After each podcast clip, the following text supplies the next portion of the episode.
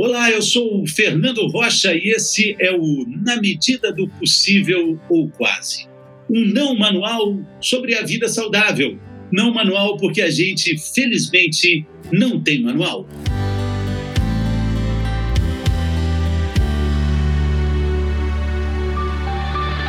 Qual é a relação da pandemia com seus joelhos e seus tornozelos? É uma relação mais próxima do que a gente imagina. Joelhos e tornozelos são fundamentais para manter o corpo em movimento, consequentemente, aumentar nossa imunidade. Quem fica parado pode ganhar sobrepeso. Esses quilos a mais podem sobrecarregar as articulações. E aí, se o joelho dói, se o tornozelo reclama, não tem atividade física de qualidade, e aí o sedentarismo vai ganhando o jogo. E sem ginástica fica difícil manter a imunidade. Por isso, esse episódio é dedicado aos nossos joelhos e tornozelos de todo dia. Nosso entrevistado é um dos principais ortopedistas do país e um dos pioneiros da cirurgia robótica na ortopedia. Seja bem-vindo, meu querido doutor Moisés Cohen. Olá, Fernando, é um prazer estar aqui com você. Muito obrigado pelo convite. Eu falei tão bem assim, fiz uma, uma ode aos nossos joelhos e tornozelos, mas não tem um exagero nisso aí não, né, doutor? Não, eu acho que você falou com bastante propriedade, viu, Fernando? Existe, obviamente, essa tendência ao sedentarismo, mas eu quero te lembrar uma coisa que é interessante. Os hábitos mudaram com essa pandemia. E muita gente que não consegue ir em academia, não consegue fazer atividade em ambiente fechado, resolveu começar correr, uh, fazer uma, uma, maratona, entre aspas, né? correr além daquilo que ele pode tolerar, e aí vem as dores de joelhos, as dores de tornozelo, numa quantidade até maior do que aquela dor do dedinho de ficar em casa e chutar o pé da cama, que também virou epidêmico nos consultórios. As pessoas ficam em casa descalças, chuta pé da cama, pé do sofá porque não está acostumado, e isso virou uma epidemia no consultório é interessante essa mudança de cultura e essa mudança de hábito. É incrível, né? Porque aí também o que a gente está falando é de um ciclo, um círculo interminável, vicioso naturalmente, tipo assim, eu não faço ginástica porque meu joelho dói, meu tornozelo dói. Mas, na verdade, o tornozelo dói, o joelho dói, é porque você não faz ginástica, né, doutor? E nunca vai fechar, né? Não, existe um aspecto aí que eu sempre falo para o paciente, né? Todos nós lembramos lá do ginásio, daquela aulinha de física básica, P é igual a M vezes G. Então, o peso é a massa corporal vezes a força da gravidade. A força da gravidade não tem como mexer, pelo menos até agora. Então, só sobra o M, que é a massa corporal, para você diminuir e com isso diminuir o peso sobre a articulação do joelho e do tornozelo. As duas são articulações de carga. As duas sofrem com o tempo porque independente do esforço, Fernando, existe um aspecto que é fisiológico, ou seja, todos nós um dia vamos ter essa cartilagem menos hidratada, mais ressecada, mais quebradiça e, portanto, mais sujeita a ter lesões e dores, chegando a culminar na artrose, que é o desgaste dessa cartilagem. É, é, é aquilo né, que mais mata na vida, né? Estar vivo, né, doutor? Os novembros, né? Os carnavais, isso aí é, é, inevitável, né? Agora, o senhor falou uma coisa interessante, né? Falou de artrose, aí, aí a gente já vai para artrite, essas dores nas articulações, elas têm aumentado, o senhor disse que aumentou na pandemia a queixa, né? Pela dor, pelo tipo de dor, a gente está ficando mais tempo sentado em casa, a gente está ficando mais tempo sem atividade física, da forma que a gente gastava energia antes, né? Pela dor, dá para identificar o problema ou não é tão simples assim? Pelo não, tipo de dor? É, eu acho que o exame médico, a conversa, você conversar com o paciente, via de regra, Fernando, é a grande porcentagem dos diagnósticos são feitas aí. Infelizmente, uh, as pessoas e o, e o, nosso povo, principalmente brasileiro, está muito acostumado, eu diria mal acostumado, sem uma ressonância não se faz diagnóstico. Isso não é verdade. A ressonância, que é muito menos pedida na Europa, nos Estados Unidos do que aqui, é, ela é um complemento, um excelente exame. Mas conversando com o paciente, se ele te fala, por exemplo, doutor, estava em casa e fui fazer ginástica pela televisão, agachamento, agachei, pulei, agachei, pulei, senti um estalidozinho no meu joelho e agora tenho dor à noite para virar na cama, tenho com um travesseiro no meio, não consigo agachar. E antes eu não tinha nada. Você é capaz quase que de jurar que nós estamos falando de uma lesão de menisco. Uh, ou, eventualmente, se ele fez um esforço muito grande, pedalou muito, foi na academia do prédio, fez muita escada, ou não tem academia, então eu vou subir 10 andares, descer 10 andares, e aí depois que ele faz isso, ele tem dor no joelho. Provavelmente nós estamos falando de uma tendinite, que é uma lesão por sobrecarga, por overtraining. Então, com essa conversa, você já tem muito bem a ideia do diagnóstico que, está, que estamos tratando. Claro, casos de outros que você não tem melhora, é, vai para exame subsidiário, vai para exame de ressonância, raio-x, o que precisar. Mas essa pergunta tua é muito adequada, porque as pessoas têm que ter confiança no médico, porque a nossa formação é baseada na clínica, é conversando, como foi, torceu, bateu, caiu, inchou, não inchou, enfim. Com esse conjunto de informações é que a gente monta o nosso diagnóstico, que é o que hoje, modernamente, né, as máquinas tentam fazer com o nome de machine learning ou inteligência artificial. Nada mais é do que isso. Você vai somar uma série de informações, jogar uma máquina, com aquelas informações a máquina vai ter uma tendência a fazer certo diagnóstico. Hoje essa inteligência é nossa, a inteligência cerebral aqui. Muito bacana. A gente ainda vai falar de cirurgia robótica nesse episódio, na ortopedia, porque é um avanço. É, eu, eu, lembro de ter acompanhado há muitos anos atrás cirurgias é, ortopédicas usando serrote, marreta, é quase uma obra de demolição, né, doutor? E agora entra um robô. É, a gente vai falar sobre isso daqui a pouco. Mas, doutor, é, eu queria falar mais sobre essa relação de joelho e tornozelo. Se um problema do joelho, ele quase sempre está relacionado com o tornozelo e vice-versa.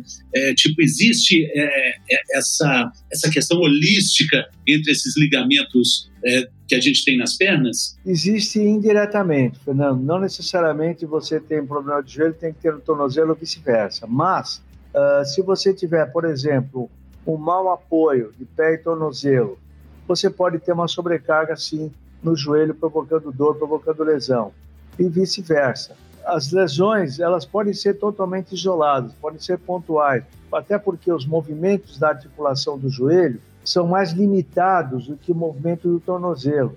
O joelho praticamente dobra e estica. Uh, o, o, tornozelo você vira para o lado, vira para o outro, põe para cima, põe para baixo.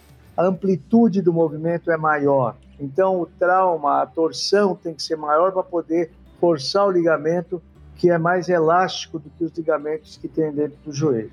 Doutor, o senhor falou no início né, que é, sentiu um aumento das queixas no consultório de pessoas que vão fazer a ginástica a qualquer custo. Logo no início da pandemia, fiquei surpreso com a notícia de um, parece que um espanhol, ele, ele completou uma maratona na, na varanda de casa para lá e para cá, para lá e para cá, ele fez uma maratona. Isso não é para todo mundo. O, que todo mundo acaba fazendo é esses exercícios caseiros, torção em vários pontos do corpo, mas ficar parado também é terrível, né, doutor? O que, que o senhor recomenda? É, a única coisa é que não faça isso com exagero, né? Aquilo que você falou, a qualquer custo. Ou seja, o indivíduo está lá parado há meses, de repente resolveu fazer aquilo a todo vapor, olhando um atleta, às vezes um professor de educação física na televisão, malhado, com shape, com condição física, você acha que pode fazer igual. Então, é ter em mente que você tem que fazer de uma forma crescente, progressiva, uh, e é o caminho, não é para ficar parado de maneira alguma. Eu acho que uh, o limite vai ser sempre a dor. Começou a ter dor, começou a ter incômodo, é a, a forma que o organismo usa para falar, pera um pouco, senão é amarelo aí. Então, acho que é o cuidado que você tem que ter mesmo. Exatamente. E quais são os problemas de uma entorse, de problemas nas articulações que vão sendo protelados assim? Você fala, não, muita gente tem até medo de, de ir para o hospital com, por causa, é, sim, por motivos óbvios, né? E aí fica com aquela torção, com aquela dor. O que que isso pode virar? Por que que não é recomendado guardar dor no tornozelo, no joelho, nas articulações? Veja, não é recomendável porque, primeiro, se você tiver uma lesão ligamentar, não vou nem falar fratura, mas uma lesão ligamentar, tornozelo inchou, o joelho inchou, vai passar um tempo, Fernando, que vai desinchar, a dor vai melhorar, e você vai falar, puxa, não fui no médico, olha aí, sarou. Não sarou. Por quê? Porque a cicatrização daquele ligamento que você eventualmente tenha rompido, ela pode acontecer, mas ele acontece de forma frouxa, ou seja, ele cicatriza, mas fica insuficiente. Então você fica mais sujeito a, no movimento de terreno irregular, ou um giro, ou uma modificação de direção, a ter uma torção, seja de tornozelo, seja de joelho. Então a consequência pode ser muito grave lá para frente, a, a despeito de você poder, no primeiro momento, ter uma falsa impressão de melhor. Sem contar a imobilidade que caminha para a falta de atividade física, eh, né, a inércia, e aí a gente vai falar de baixa imunidade também, né? Sem dúvida. Hoje, sabidamente, os trabalhos mostram que a atividade física é um forte coadjuvante uh, do sistema imunológico. Então, é importante você ter atividade, independente da, do aspecto clínico, cardiopulmonar, diabetes. O exercício sempre é bem-vindo, muito bem-vindo. Então, acho que a parada, o sedentarismo, ele é mal para todos os aspectos do ponto de vista imunológico, com toda certeza também. Sim, exatamente. Poxa, as pessoas ficam tão entusiasmadas, vou fazer, vão lá, vou correr, machuca e aí fica parado. Muita gente começa a fazer atividade física para emagrecer, é, o que é muito saudável, mas uma, um movimento inadequado pode te deixar parado, ou seja, piora tudo, né? Todo o processo de emagrecimento, né, doutor? Sem dúvida. E aí o máximo que ele faz é dar uma boa caminhada até a geladeira, abrir a porta e ganhar mais uns quilos. Doutor, é, você estava falando de problemas, complicações nas articulações, né? Falamos aí de é, cicatrizações mal feitas, coisas que não, não vão se regenerar da forma natural do organismo, mas temos a boa notícia da, da, sutileza da cirurgia ortopédica, novidade, entre aspas, no mundo médico, né, doutor? Cirurgia ortopédica por robô. Olha, Fernando, a cirurgia ortopédica, talvez, a medicina como um todo evoluiu muito, muito, mas a cirurgia ortopédica talvez seja que tenha tido uma evolução mais emblemática. E ao longo do tempo, a gente foi percebendo uma mudança muito grande nisso valorizando as chamadas cirurgias minimamente invasivas, com procedimentos mais delicados. A própria cirurgia do joelho, que é onde eu milito mais, passou de incisões enormes. Tinha uma máxima que a gente falava assim: grandes cirurgiões, grandes incisões. Na verdade, isso tudo foi mudando. E hoje a gente faz cirurgias enormes por buraquinhos, por furinhos, que são as cirurgias artroscópicas. Então, cirurgias ortopédicas com instrumentais delicados, artroscópicas, e aí veio vindo até que chegamos no robô. Uh, o robô, a cirurgia robótica, não é que o médico vai perder seu espaço. É importante essa colocação, porque a sensação que dá quando você fala cirurgia robótica é que você vai deitar numa mesa do centro cirúrgico, alguém vai apertar o botão e aí uma máquina vai fazer a cirurgia para você. Não é isso. O robô é uma forma de você ter maior precisão maior segurança durante o ato é, cirúrgico. Então, por exemplo, uma prótese que eu vou fazer de joelho, eu tenho que ter ângulos e cortes para que você possa tentar reproduzir o mais possível a anatomia normal do indivíduo. Então, eu, para isso, preciso alimentar o robô. Ele precisa saber o que é o normal, ele precisa saber onde eu quero chegar. E a partir daí, sim, eu programo, eu faço tudo que tem que fazer, faço a cirurgia primeiro na tela do computador e aí eu estou dando elementos para que no ato cirúrgico eu possa, assim, apertar um botão, ele vai lá e me direciona no ângulo, do jeito que tem que ser, para eu poder fazer um corte mais preciso. Ô, doutor, mas é o seguinte, como é que ele pode resolver, a cirurgia robótica, resolver essa questão que a natureza, infelizmente, não acompanha, o desgaste das cartilagens, o desgaste é, do joelho e também do tornozelo. É, existe uma chance, estou fazendo aqui o sinal entre aspas, da gente ganhar um joelho novo fazendo uma cirurgia com tanta tecnologia, um tornozelo zero é, com esse avanço tecnológico? Não, essa parte do avanço, Fernando, a gente está entrando numa outra área que é a chamada terapia celular ou terapias biológicas. Então, você tem uma lesão de cartilagem, uma lesão uh, localizada, eu posso tirar a cartilagem de uma área boa tua, vou para o laboratório, faço a cartilagem, as células crescerem, multiplicarem-se e volto naquele defeito e coloco a cartilagem de volta, na, um transplante mesmo de cartilagem. Posso fazer isso com células de gordura. Então, eu tiro gordura Uh, tiro gordura tua, por exemplo, levo para o laboratório, isolo as células tronco, multiplico essas células tronco e vou diferenciá-las, vou colocá-las no local para que elas se transformem em cartilagem. Agora, o robô ele tem uma finalidade de substituição hoje.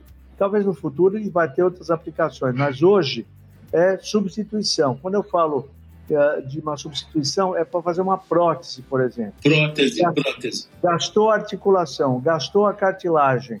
Ele te ajuda a colocar lá uma capa, como se fosse uma jaqueta de dente, com precisão. Quando você fala em dar uma articulação nova, infelizmente, processo degenerativo ele não volta. É a mesma coisa que você quisesse pegar uma pessoa de 50 anos e fazer ela ter 20. Então, existe um mecanismo fisiológico. O que a gente faz é preservar ao máximo para que ela possa durar com boa qualidade. Essa é a finalidade não só da robótica, mas também da terapia celular, que é algo que está ganhando muito chão e evoluindo muito. Há muitos anos a gente estuda. Eu me lembro que há 20 anos eu fui o primeiro, com muito orgulho eu falo isso, Fernando, uh, a primeira a fazer a, o transplante de cartilagem na América Latina. Uh, uma bailarina, uma outra aeromoça, essa bailarina, inclusive, mandou há pouco tempo uma foto que ela correu São Silvestre. Então, tudo isso nos dá prazer, nos dá satisfação, mas são técnicas modernas, técnicas às vezes caras, dão trabalho, recuperação lenta, mas tudo tem seu preço, né? De qualquer maneira, um dia isso vai ficar mais fácil, vai ficar mais rápido, mais barato todo mundo vai ter acesso. Isso que eu ia falar agora. É, os médicos falam né, que o exponencial do preço é algo que, que vai seguindo ah, no, no, numa ascendência claro, o preço é, tem que ser equivalente ao tamanho da pesquisa desenvolvida, mas que chega um momento em que ele encontra uma facilidade, em que é, fica acessível. O senhor acha que a gente está longe disso ainda? Falando de cirurgia robótica, de transplante de cartilagem, a questão celular que o senhor disse? Não, não. Eu não acho que nós estamos longe, Fernando. Eu acho que, uh, claro que a gente aqui no, no, país tem uma regulação da Anvisa que é extremamente rigorosa, uh, mais do que rigorosa, ela é extremamente morosa e às vezes atrapalha um pouco a evolução das coisas comparando com o mundo afora. Né? A gente que viaja muito, eu que presidi uma sociedade mundial, é, portanto, eu vi o que acontece, vejo o que acontece na área de cartilagem, na área de ligamento, que às vezes a gente não consegue aplicar ou a consegue depois de muitos anos. Mas, enfim, é o que temos para hoje, é isso que a gente tem que fazer, ir atrás para tornar esse tempo cada vez mais curto. Mas a popularização da tecnologia é algo que vai acontecer. Uh, vai acontecer também na área da tecnologia, na área da ortopedia, com toda certeza. E, enquanto isso, a gente tem que fazer atividade física, porque é isso que nos mantém vivos, engrenados e também com a imunidade, pelo menos, acionada, né, doutor? Acho que essa é a nossa parte, né? Exatamente. Eu acho que a, a parte da, da, atividade física é fundamental, uh, sem exageros, mas se tiver exagero, Fernando, a gente está aqui para tratar também, né? Então, às vezes, as pessoas brincam comigo, falam, puxa, mas o esqui é muito ruim, o futebol é muito ruim, é, machuca muito, lesa joelho. E aí eu brinco, né, claro, de uma forma bem, bem jocosa. Se não fosse o esqui, não fosse futebol, não fosse esses joelhos, como é que eu ia ter casado minhas filhas? Como é que eu ia ter comprado meu carro, meu apartamento? Não é? é verdade. Cada um com seu cada qual, né, doutor? Isso vem a propósito de uma frase que, que, eu, que eu escutei uma vez de um rabino, uma frase que eu acho muito inteligente, e, e que você vai desejar para o médico, né? Que as pessoas fiquem doentes, não dá, né? É um negócio meio ruim, né?